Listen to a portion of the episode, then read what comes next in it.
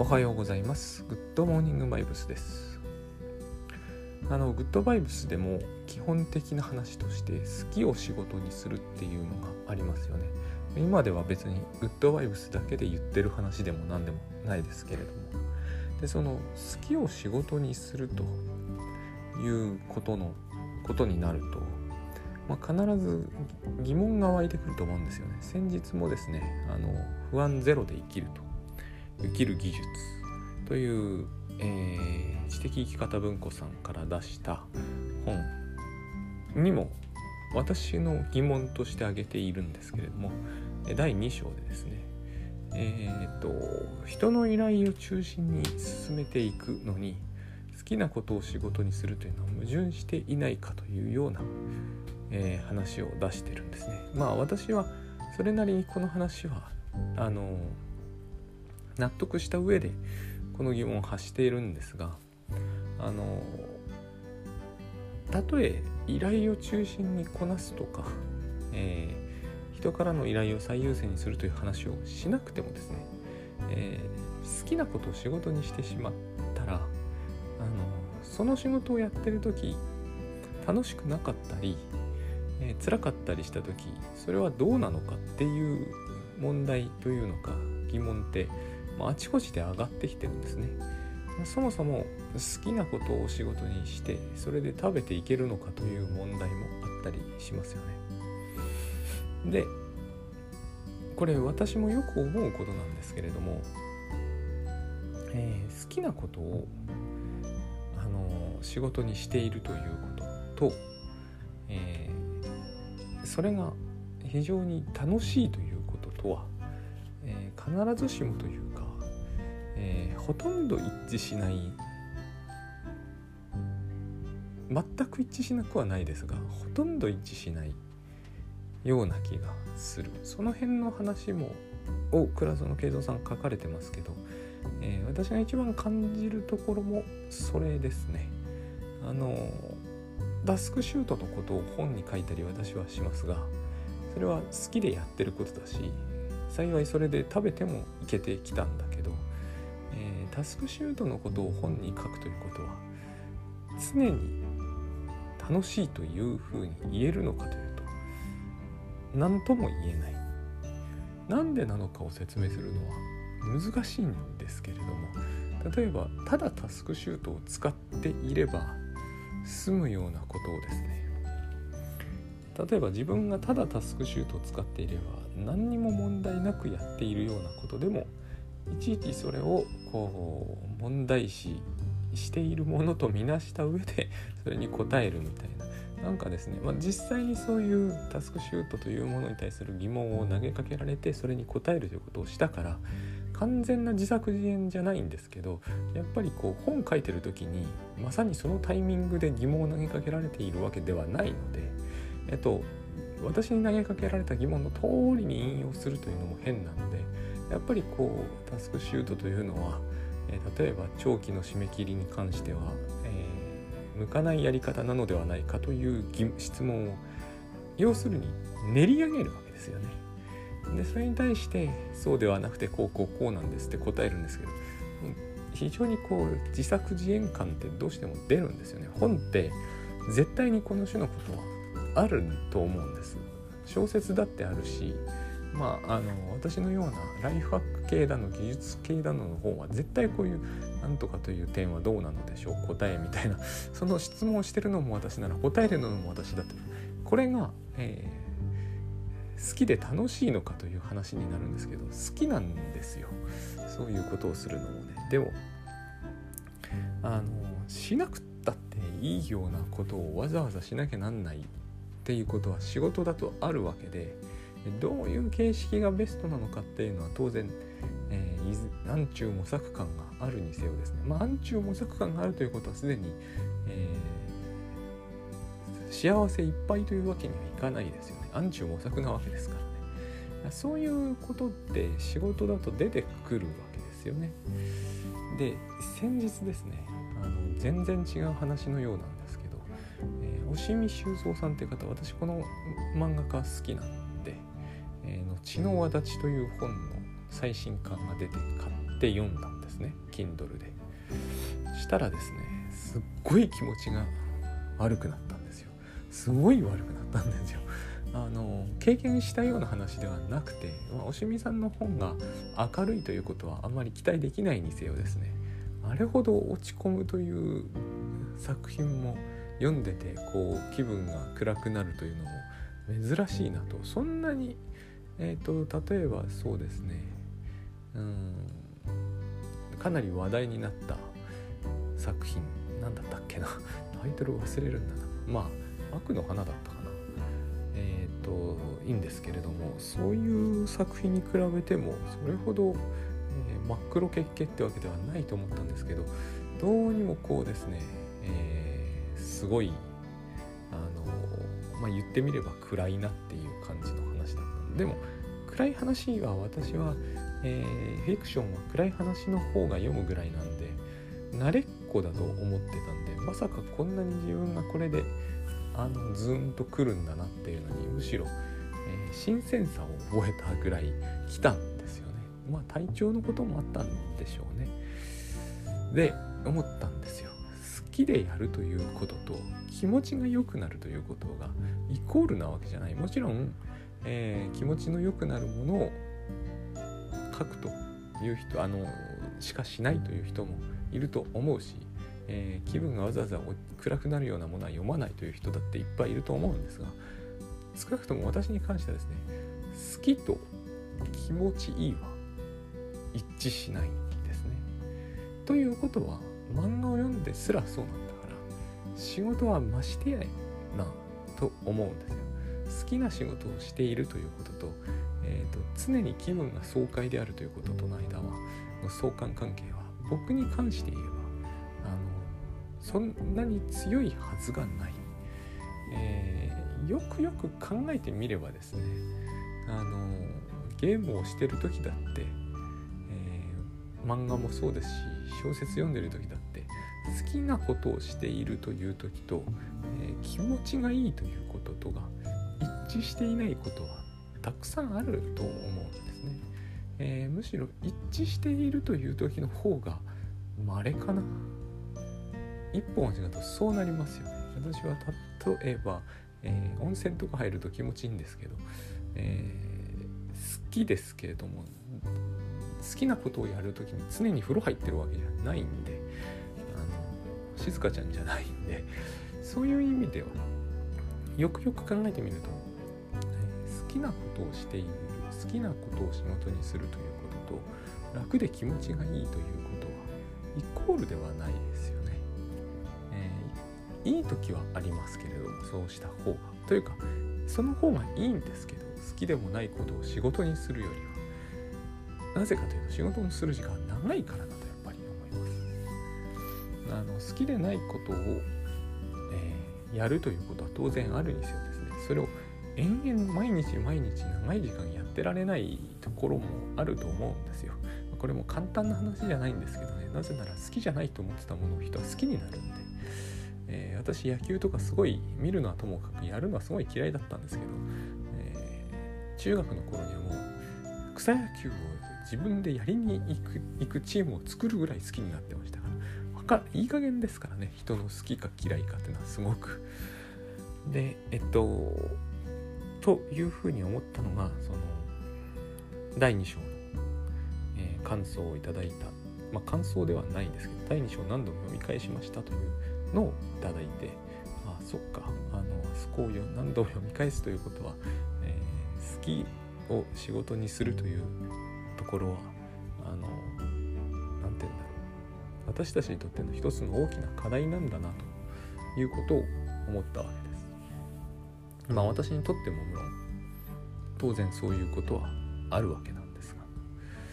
で、えー、とにかく、えー、好きを嫌い好きを嫌いじゃない好きを好きなことを仕事にするということにはそういう部分があるんですけれども、この話はどうしてもですね時間の話と今そもそも長い時間だからって言いましたが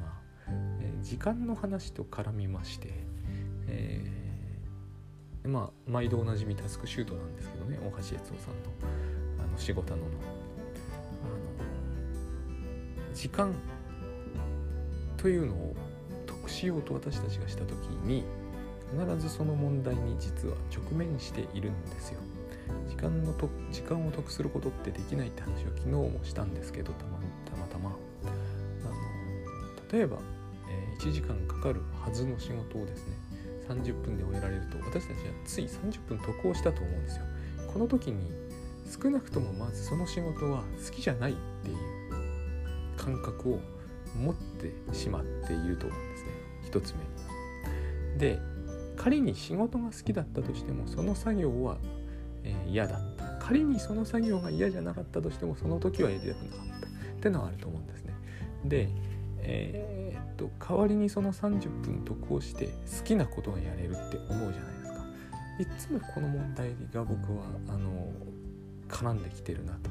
だから自分はですねタスクシュート特にタスクシュートの話をする時に、えーと、ついこうあらゆる人にこれをセットで言う必要本当はないんですけどつい言いたくなるのが全全てのタスクを10日に扱うか10日に扱えないんだったらそのタスクはもう扱わないことにするつまりリストから追い出すという話をするんですよ。で時間の使い方っていうのは、えーと、僕時間の使い方という言い方を本当は正しくなくて行動なんですよね全部。で行動というものは、えー、それに対して行動の名前を伴った行動っていう言い方をするんですけど何て言えばいいですかね、まあ、簡単なんですよ。食事とかいうのは食事だし、えー、休憩は休憩だし睡眠は睡眠。名前を付けて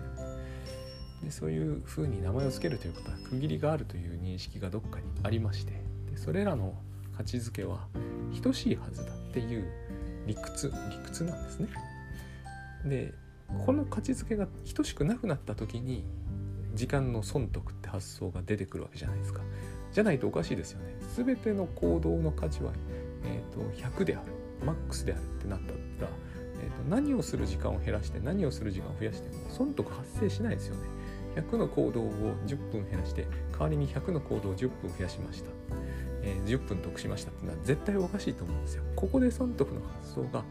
感覚が発生してるということはこの行動の価値は90だが、えー、まあだから仕事の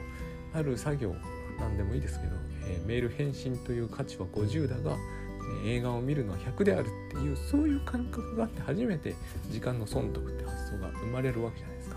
でメール返信は50だって話をした時にはその仕事は好きじゃないっていう部分が出てきてると思うんですよ。じゃあでもその仕事を最初に選んだ時その仕事は嫌でその仕事を選んだのかっていう問いも立つと思うんですね。で、えー、それよりも何よりもですね自分は、えー、タイミングとその時の文脈が非常に大事になってきていて、えー、例えばそのメール書くのはですねあのこのメールをこの1時までに書き返さないと破滅だみたいなまそういうことは最近ないですけどねそういう風になったとするとですねえっ、ー、と15分前に書き上がったということの意味が全く変わると思うんですね。15分得をしたという感じはさらさらなくて間に合ってよかったという感覚しかないと思うんですよ。でその時に、えーと、破滅だけれどもかその前に最新刊の趣味修造さんの漫画出たからそっち読むかってそういうことをする人はいないと思うんですね。つまりタイミングが非常に大事なんですよ。でそのメールを100日前に書くとなるとですね、えーと、15分早く終わってラッキーだったってそういう発想にもなると思うんですね。つまり、えーと、眠たい時は眠ることが、えー、最も価値が高いですけどお腹空いてる時は食べることが最も価値が高くなるように、えーと、時間をかけることの価値っていうのはあらかじめこう客観的に決まらないんですよね。この話も何度もしてますけれど。お金を使うんであればですねこれも金額に比例しないけれども100円ショップに売っているこう100円のものに比べて、と、100万円の車は10日じゃないですよね。価値は高いとみなしますよね。まあそうは言っても車の乗らない人とかもいるんで結局価値って極めて恣意的なところがありますがあれでも100万円のものと100円のものならばその価値はこう普通は100万円が一般的に上とみなされてしかるべき理由は持ってると思うんですよ。でもこれは100万円を一度にかける100円を一度にかけるってことができるからであっ時間ってそういうことできないので、え10時間かけるものの価値は1時間かけるものの価値より常に10倍高いですってことは絶対ないんですよ。結局それをやりたいかやりたくないかがほとんど全てになってしまってしかもそれをやりたいタイミングかどうかっていうのがまさにほとんど全てなんですよね。10時間寝ることの価値は、え1時間あのそうですねデートすることの価値よりも高いかみたいな議論意味がないと思う。あの野口幸雄さんというですね超整理法で有名な人が書いてましたけれども、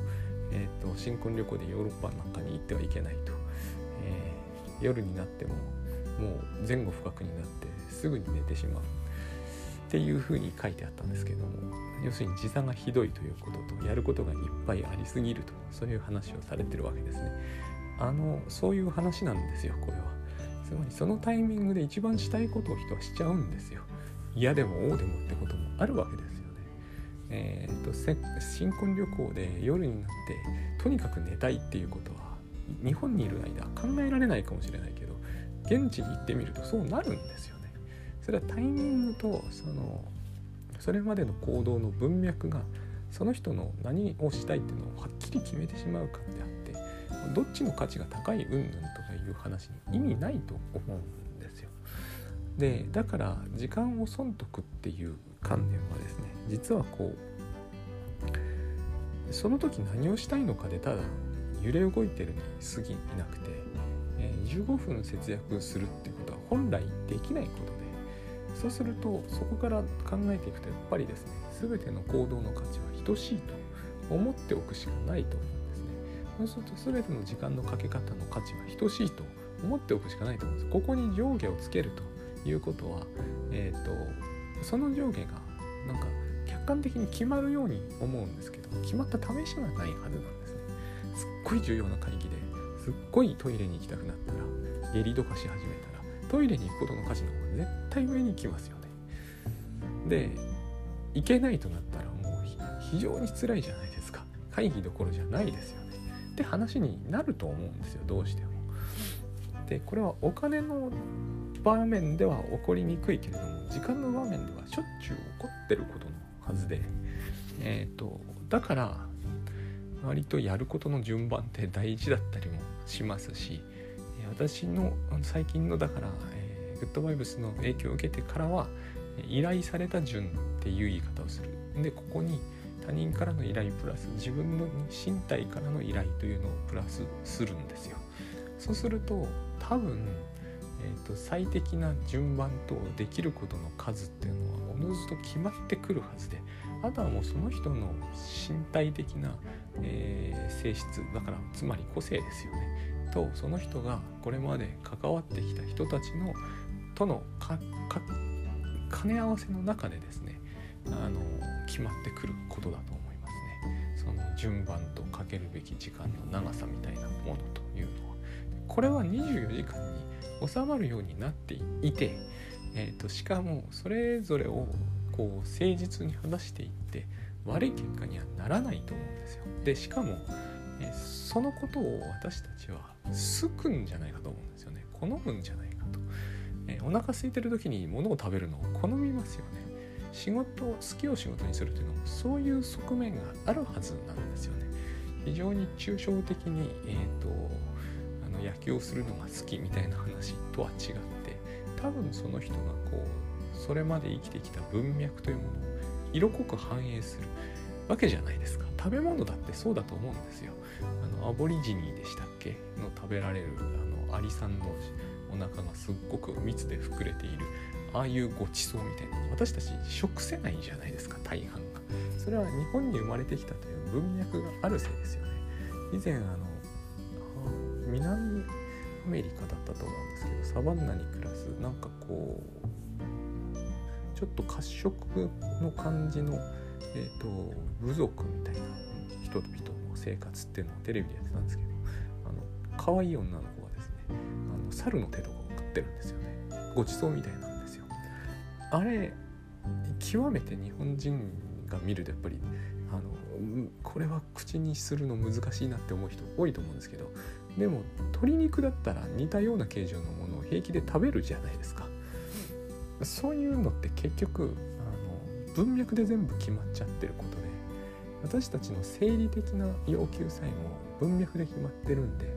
ましてこう仕事に関わる要求っていうのは文脈で決まるんですよね。で文脈で決まっているということは、えーと、自分の、生まれながらにして心の底から好きなものが自動あの独立して発生するかっていうとそういうことはありえないですよね。なぜ鶏肉だったら平気で食べれてしかもフライドチキンはうまいと思ってるのかっていうと日本でに生まれたからですよね。同じようなことが仕事の好き嫌いにも絶対あると思うんですよ。そして見るとあの依頼中心に、えー、回していくということと好きを仕事にするということが矛盾しなくなってくるはずなんですよね。もちろん細かな調整は必要になると思うんですよ。日本の中といっても広いので、えーと、北海道と沖縄では食文化違うじゃないですか。当然食べ物の好き好き変わるしとはいえ北海道に住んでいながら沖縄の食べ物の方が好きって人はいて当然なんですよねそういう調整あると思うんですけどただそのそのこと自体もそういうことですらもあの文脈と独立して発生しないことだと思うので私たちの要求というのは意外と文化的であってそのことを考えてみるとますますですねえっ、ー、と受動的に好きが決まるっていうのはおかしなことではないんですよね。そうすると受動的に好きなことを好きなことを仕事にするんだけど受動的であるというのもおかしなことではないんですよね。